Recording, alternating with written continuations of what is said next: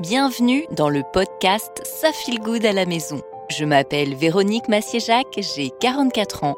Je suis coach parental, auteur pour les éditions Zérol et surtout maman de trois filles entre 5 et 15 ans. Ce podcast, c'est un temps de pause pour vous, un moment pour appuyer sur off, ralentir et prendre de la hauteur. Je partage avec vous des astuces concrètes et surtout réalisables parce que je sais, comme vous, que théorie rime difficilement avec vraie vie. Ça file good à la maison, le podcast déculpabilisant qui veut du bien aux enfants mais surtout aux parents. Bienvenue chez vous.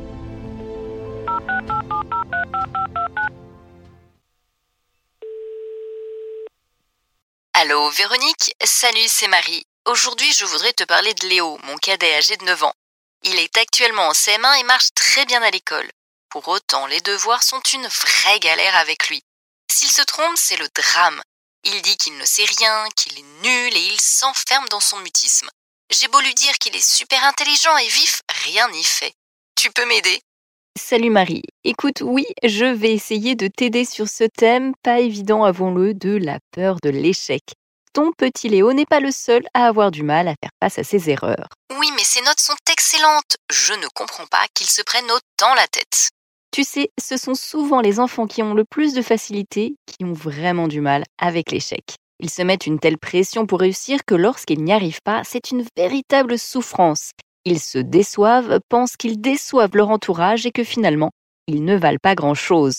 Ce sont souvent des enfants qui croient que pour être aimé, il faut réussir tout le temps. Il y a plein de petites choses à faire. Je t'invite notamment à encourager Léo. Mais je l'encourage tout le temps. Je lui dis qu'il est super bon à l'école, que c'est un garçon adorable, sage, brillant. Ce que tu fais s'appelle féliciter. Tu complimentes Léo sur son travail ou sur son attitude. C'est une évaluation extérieure, tu apportes ton point de vue, ton jugement.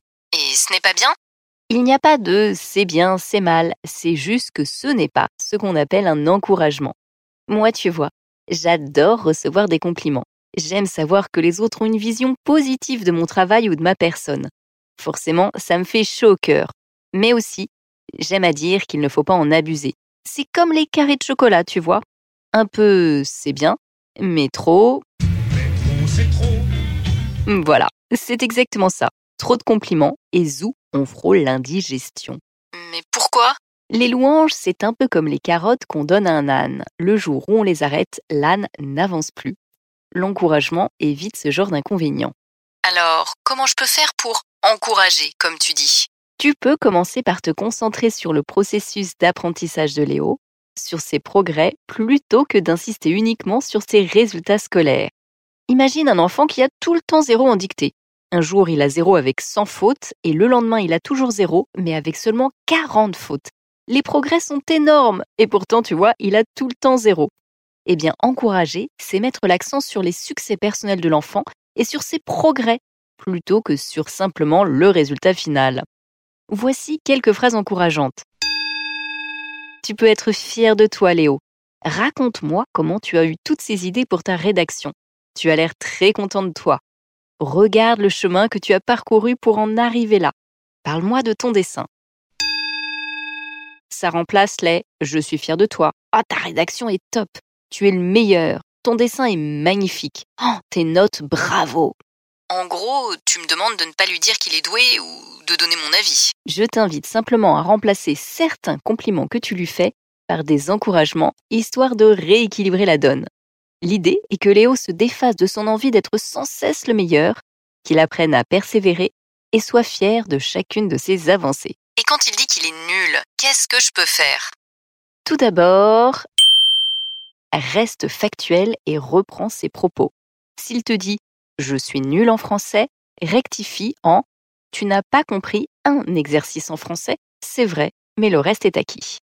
Ensuite, reprends la leçon depuis le début et plutôt que de demander à Léo ce qu'il n'a pas compris, question à laquelle il te dira J'ai rien compris, pars de ce qu'il sait.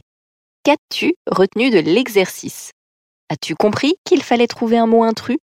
N'hésite pas à le mettre en situation de réussite en lui posant des questions dont tu es certaine qu'il aura la bonne réponse. L'objectif est qu'il reprenne confiance en lui.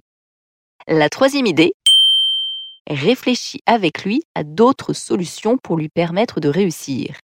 Tu peux ainsi lui demander de quoi il aurait besoin pour mieux comprendre, s'il souhaiterait appeler un ami, travailler en duo, essayer une autre méthode, prendre un peu de recul.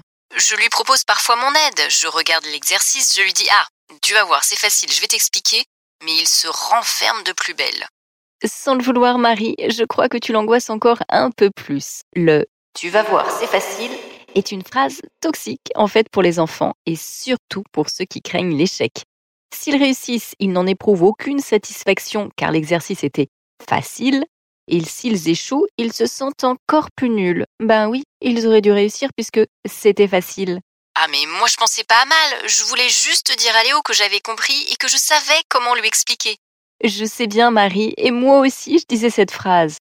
Jusqu'à ce qu'un jour ma fille me regarde avec les yeux froncés en me lançant Ben si c'était si facile que ça, j'aurais réussi depuis longtemps, je dois être vraiment nulle alors. Du coup, tu vois, j'ai pris conscience que ce mot pouvait être très nocif. Donc encore une fois, Marie, reste factuel. Dis simplement à Léo que toi, tu as compris cet exercice et que tu te sens de lui expliquer. Précise aussi que s'il ne comprend toujours pas, c'est simplement que tu n'as pas trouvé la bonne méthode. Il y a mille et une façons d'apprendre et de comprendre. Concernant la notion d'erreur, tu saurais me dire comment l'aider à travailler dessus?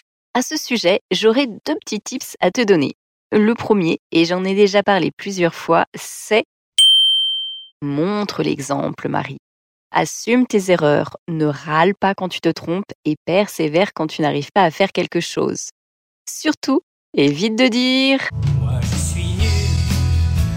Souviens-toi des neurones miroirs. Les enfants apprennent bien plus de nous en nous regardant qu'en nous écoutant. Donc, si tu ne crains pas l'échec, que tu as une estime de toi correcte, eh bien, il y a de grandes chances pour qu'il en soit de même pour Léo. Hmm, J'avoue que je ne suis pas toujours très tendre avec moi-même. Je me répète souvent Ah, mais t'es bête, Marie. Les chiens ne font pas des chats, comme on dit.